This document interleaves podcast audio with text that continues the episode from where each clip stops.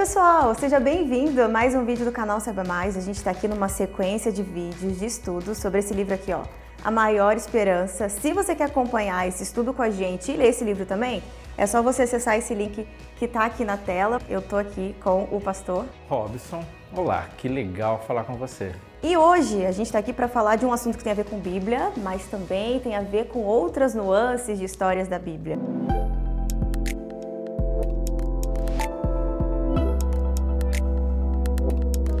A gente chegou no capítulo 6 e esse capítulo fala sobre uma onda global, que é o mundo vasto da internet. Inclusive, uma coisa muito bacana da gente falar aqui são sobre os algoritmos, que até é um ponto né, que esse livro traz. Porque os algoritmos, eles mapeiam toda a sua jornada na internet. Se você clica no link para entrar no site, o algoritmo sabe que você está entrando ali. Assuntos que você pesquisa começam a aparecer com mais frequência para você. Então os algoritmos vão tipo te munindo de coisas que você gosta, para você passar mais tempo online, afinal você está num ambiente confortável com assuntos que você gosta. Só que o algoritmo também vai te fechando numa bolha, porque você gosta tanto de assuntos que você começa a ver aqueles assuntos repetidamente, mas e novos assuntos? É o cadeado mais poderoso de uma prisão é o conforto dela. E esse talvez seja o momento sério de a gente começar a conversar sobre as nossas responsabilidades individuais dentro do contexto todo. Quais tipos de decisões eu tenho que tomar para que a mim, o meu olhar sobre a internet e a minha relação com a internet e com as redes sociais seja uma relação madura e responsável.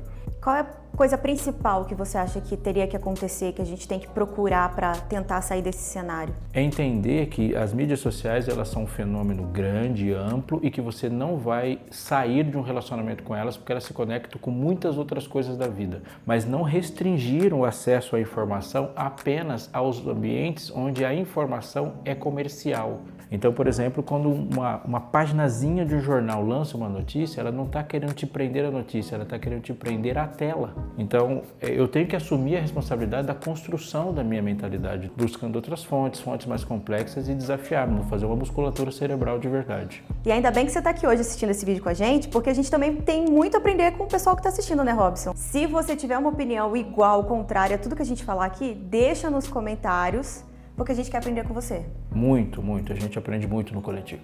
E a gente não está aqui também só para falar mal da internet, apesar desse viés, também é um ambiente incrível onde a gente pode se conectar com outras pessoas e principalmente onde a gente tem um espaço incrível para falar com pessoas que às vezes a gente nem conhece. A gente fala às vezes da internet como se ela fosse uma tivesse uma identidade própria ou se ela fosse uma divindade, mas a internet é uma ferramenta. Quem controla a internet não são os computadores. São seres humanos que criam, são seres humanos que se beneficiam, são seres humanos que se prejudicam, são seres humanos que colocam o computador na tomada. No livro traz esse paralelo sobre essa supercirculação de informação, que é o campo da internet, para uma informação muito maior que a gente precisa fazer circular por aí. Então vamos para a Bíblia? Vamos. Lá em Mateus 24:14 fala um pouquinho sobre essa segunda notícia, que é a maior de todas e a mais incrível de todas. É uma resposta de Jesus quando ele diz assim: será pregado esse evangelho do reino por todo o mundo para testemunha todas as nações e então virá o fim. E lendo esse capítulo aqui, até fazendo um paralelo com o livro, eu fiquei um pouco curiosa. Por que, que as pessoas precisam ser avisadas do fim? Por que, que as pessoas precisam ser avisadas? Elas precisam ser avisadas para terem conforto de saber que o mal que elas sofrem não vai durar para sempre.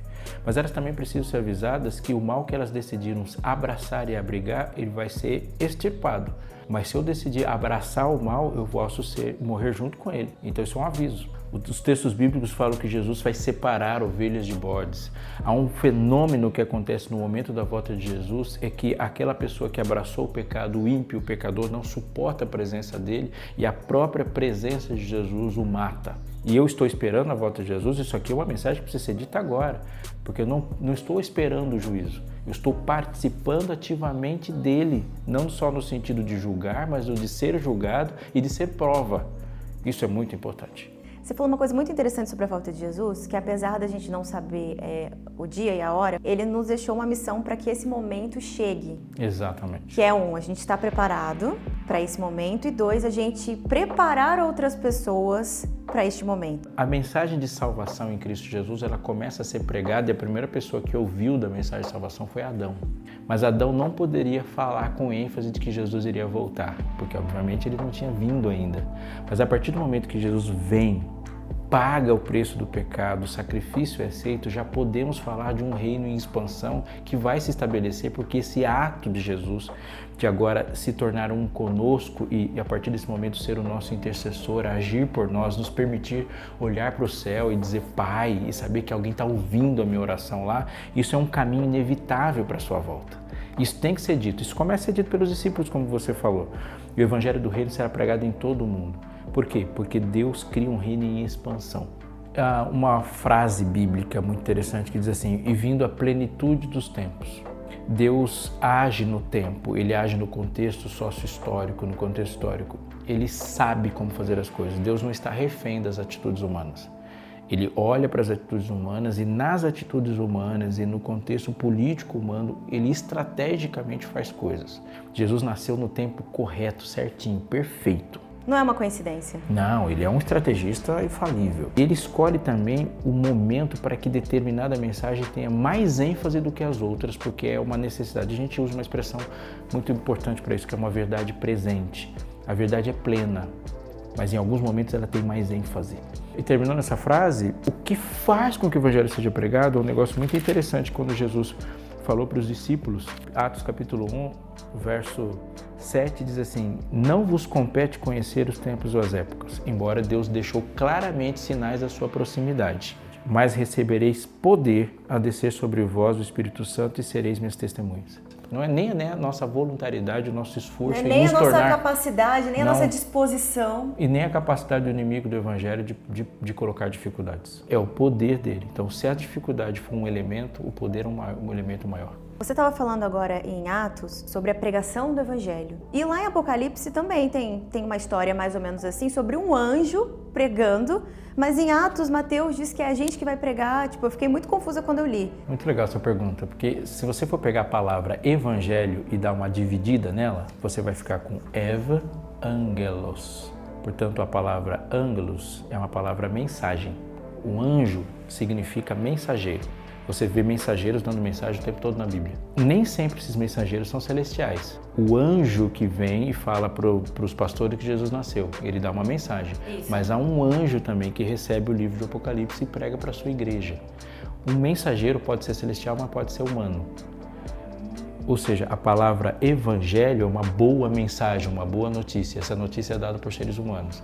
Então, esse anjo do livro de Apocalipse, que voa pelo meio do céu, ele não tem asas reais. Ele é um texto simbólico. Ele é um texto que diz e simboliza, na verdade, é um texto ilustrativo. Certo. Porque voar significa que ele está com rapidez, com urgência e pregando para todo mundo. Se você tirar o fato de que Deus é criador, desmonta toda a mensagem. A primeira frase da Bíblia é: no princípio criou Deus os céus e a terra. Se a gente for pensar, olha quantas crenças e ideias têm gerado dor na humanidade por não reconhecer que Deus é criador. E Deus colocou essa necessidade de se falar de que um Deus criador precisa ser adorado. E isso é propósito para a humanidade, isso é um reconhecimento de Deus. Em que momento da história a gente tem que lembrar que Deus é criador? Em todo momento. E Deus sabe disso quando ele cria o mundo em seis dias e cria um sétimo dia, onde ele não cria nada no mundo, mas ele cria um memorial para que os outros dias sejam conectados a uma pessoa. Por isso ele fez disso um mandamento. O mandamento começa com qual palavra? Lembra-te do dia do sábado. Lembra-te. Isso é muito importante. Porque a gente esquece. Porque a gente esquece. Faz todo sentido. E essa lembrança deve ser contínua e deve ser guardada. Por isso que o sábado é feito para guardar. A gente se guarda no sábado, guarda a ordem no sábado para alguém que é dono deste tempo. E é interessante, quando você olha para o mandamento do sábado, o mandamento não fala sobre o seu descanso. O mandamento fala do descanso dele, porque em seis dias fez o Senhor os céus, a terra, o mar e tudo que neles há. É a mesma fraseologia dessa mensagem que a gente leu em Apocalipse 14, 6, que ele fala sobre uma totalidade. Adorai aquele que fez terra, o céu e o mar e as fontes das águas, associando um Deus que é criador, um Deus que é redentor e um Deus que é o dono do juízo, porque a fonte das águas é uma referência ao dilúvio em Gênesis. Nossa, eu nunca ia parar pensar nisso. Fonte das águas está lá. Essa expressão fonte das águas tem a ver com dilúvio, é as fontes das águas. É então ele associa juízo e criação. Ele amplia a nossa ideia de que há uma pessoa para a gente se relacionar. Então, por que não é o sexto dia? Porque ele determinou que fosse o sétimo no momento que a criação é terminada. Porque não é o dia que eu quero, porque é o dia que ele fez. Ele é o Criador, ele termina no sétimo dia, ele celebra isso.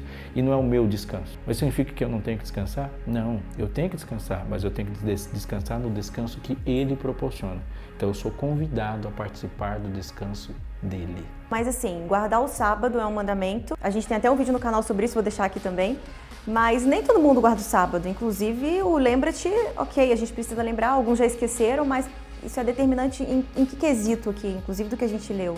Há duas coisas aqui. Há um povo muito importante para Deus que está vivendo parcialmente os benefícios de viver com Deus e há um povo muito importante para Deus que foi designado a conectar com esse. Então existe a importância de alguém que está distante e precisa saber. E Deus colocou a especialidade, a singularidade de alguém que sabe para falar. Então Deus não escreve alguma coisa no céu, hoje é sábado. É a sua vida que sinaliza. Por isso que o sábado passa a ser um sinal identificador de uma relação de fidelidade a todos os mandamentos. Eu aceito todos, eu aceito me entregar a um relacionamento e ele começa a aparecer com mais evidência nesse tempo pela essa guarda do sábado por essa entrega, por essa aceitação dos mandamentos, por essa comunhão com Deus, a gente se prepara dia a dia para essa maior esperança que vai chegar. E se prepara preparando. Os outros. Os outros, é um ato de amor.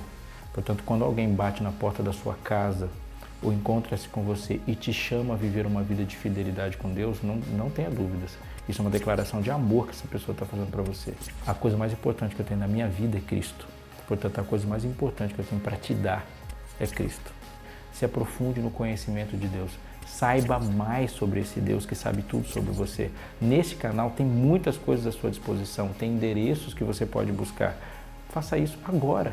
E a despeito da realidade desse mundo, nunca se esqueça que nós estamos aguardando a maior esperança. E a gente quer compartilhar essa esperança com você naquele grande dia, né, Robson? Estaremos juntos lá. Estaremos juntos lá. Então é isso, obrigada, meu querido Bate aqui, ó. Até a próxima, pessoal. E não perca o último vídeo dessa série que vai estar mais especial ainda. Um abraço, tchau, tchau. Tchau, até mais.